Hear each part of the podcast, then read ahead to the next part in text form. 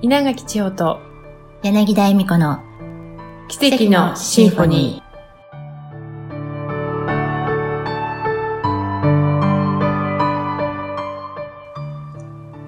皆さんこんにちは。柳田恵美子です。お聞きくださってありがとうございます。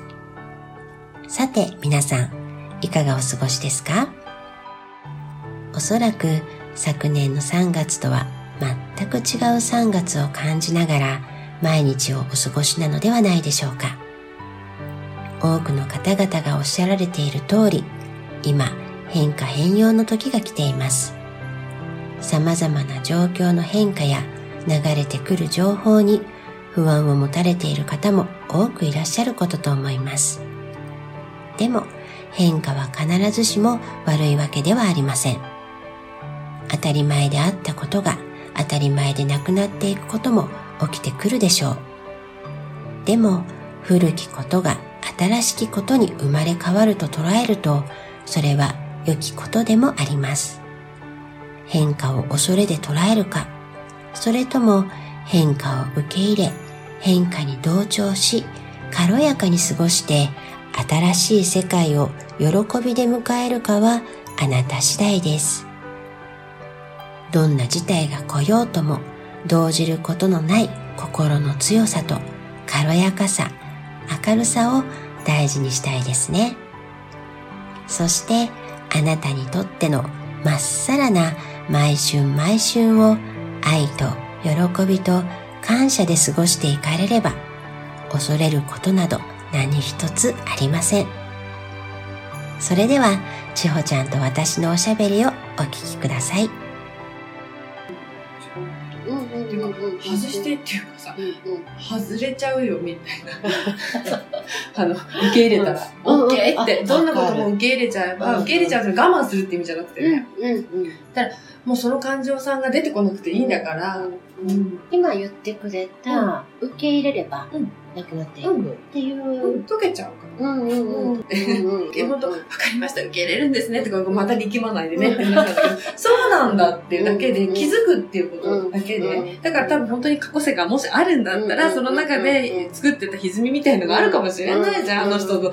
うん。ね、恋愛沙汰とかさ、あと、うん。意地悪したとかしないとかわかんないんだけど、うん。そういうこととかもあったりして、自分の中に何かしらの不バランスなところがあったとしたら、うん今世そこのところも体験しに来てて、うんあの DNA の中に入ってる組み込んで、うんそれがふっと出てくるから、うんあ、あれやだ、別にうん。会ったこともないのに、それやだとか思っちゃう、うん。その感覚になっちゃうんだったら、うん。そういうのもあるのかなと思うけど、うんあ、でも嫌だってこともあるんだなーって受け入れると、うん。自然に嫌じゃなくなってくっていうさ、うんうんうんうんうん不思議なもんなんだけど、嫌だみたいな思うから余計会いたくなるみたいそうになっだよねちゃうんだけど、。うん。うん、で、エネルギーだからさ、あ、どっちでもいいかって思ったら、うん。もうどっちでもいいかって思ってるっていうのは、投げやりなどっちでもいいかじゃなくて、やっぱ川の流れ自然の流れがあって、うん自分のこの土台っていうか、自分のベースをちゃんとこう、綺麗にしておく。うん。だからこれの相乗効果ってすごく大きいと思うんだよね。うん。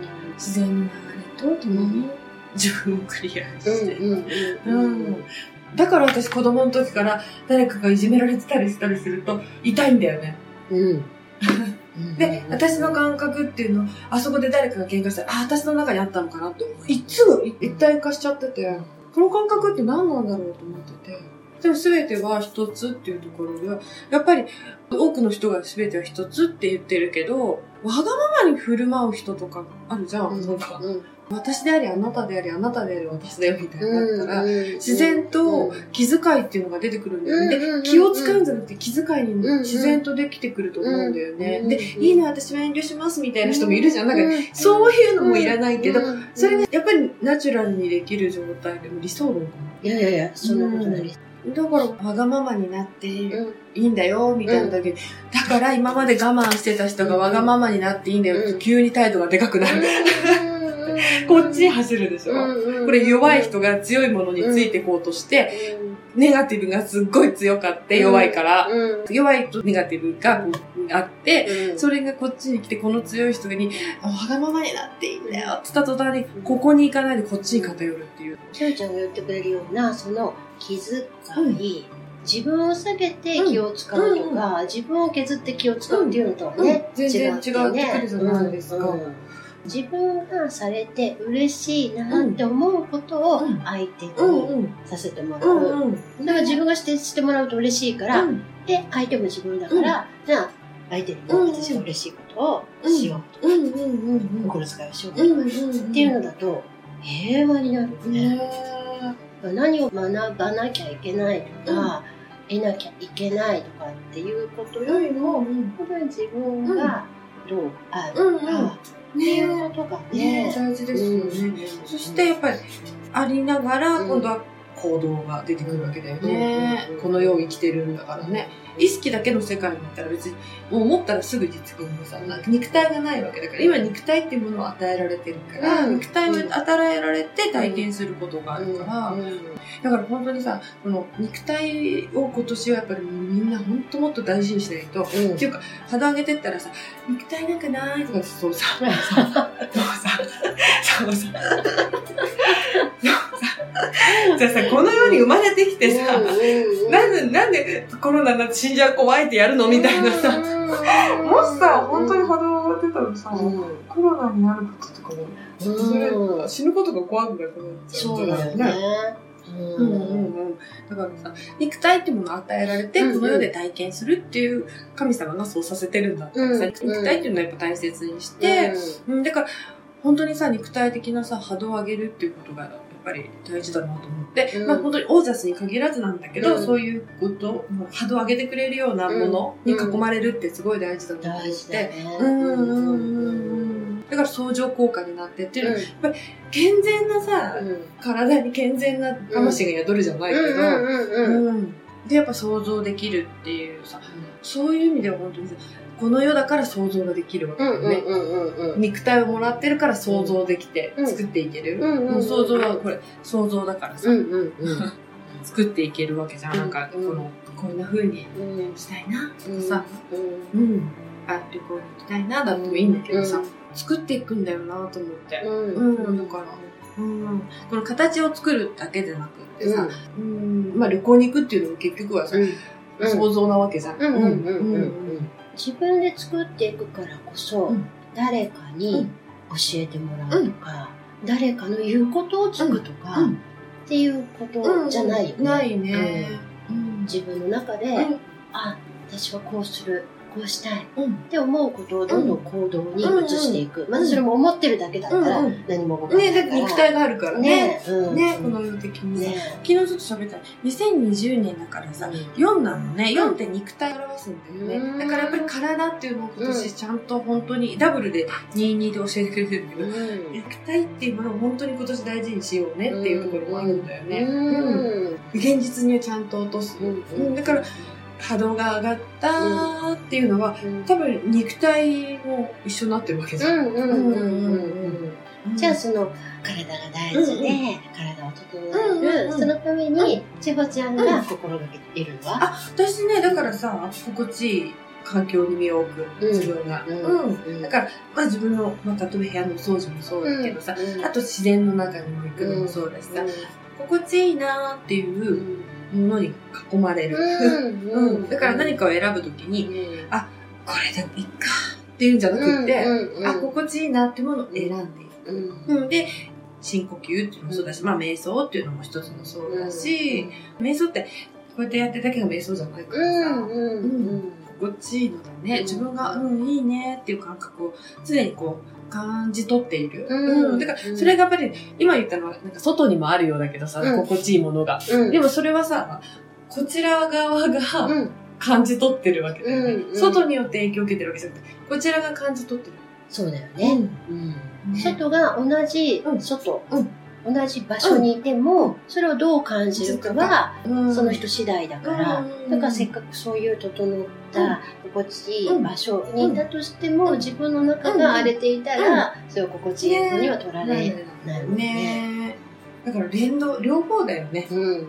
ね、自分のあり方というかさ、うん。それと、こっちが整えば、あ、なんか乱れてるわっていうことに対しても、ほら直したくなるわけじゃん、自然と。収まりのいいところに、うん。収まりのいいところに配置されてくるとかね、うん。自然とね。ううん。ん。ね。ね。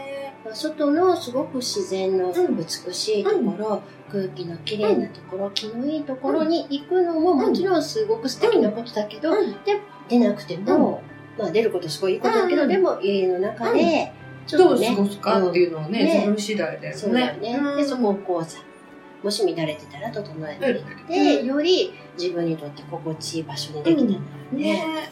うん、一緒にね、本当に思う。だから、まあさ、僕のオジャスとかもそうだけど、ウコンとかもさ、最近、こうね、生まれたりする方とかもいてさ、やっぱり、早いなと思う。いいものを摂取してると、波動のいいもの、活性されたものを摂取してると、意識の変容が早いなと思うんだよね。うんうん、だから入れてるからだよね体にそれもね、だから例えば体の中の毒素っていうのが早く抜ける、うんどうしたら生きてたらさね止まるわけじゃん、うん、まあ止まるっていうかさ、そういうのがさ排出されるんだったらきちんと排出されたりとか、体の中が細胞が綺麗になってくるっていうのは大きいんだなと思って。体があるからこそね。ねうん、そうそうそう。で、体ってキャッチしてるわけじゃん、うん、いろんなものうん、だから繊細になっていくから、そういった、あ、これはあまり好みじゃないなってことに、いい意味で繊細に敏感になっていく。そうすると自然と選べる。で、嫌ですとかいうふうにはならなくなってくるじゃない、だからさ、うちのオージャスに限らずにだけど、こういったなんかものがあるんだったら活用していくのが本当に大きいなと思う。これじゃなきゃダメですってことじゃなくて、でも確実にそういうのはやっぱり、やっぱりさっきの本当相乗効果なんだなと思って。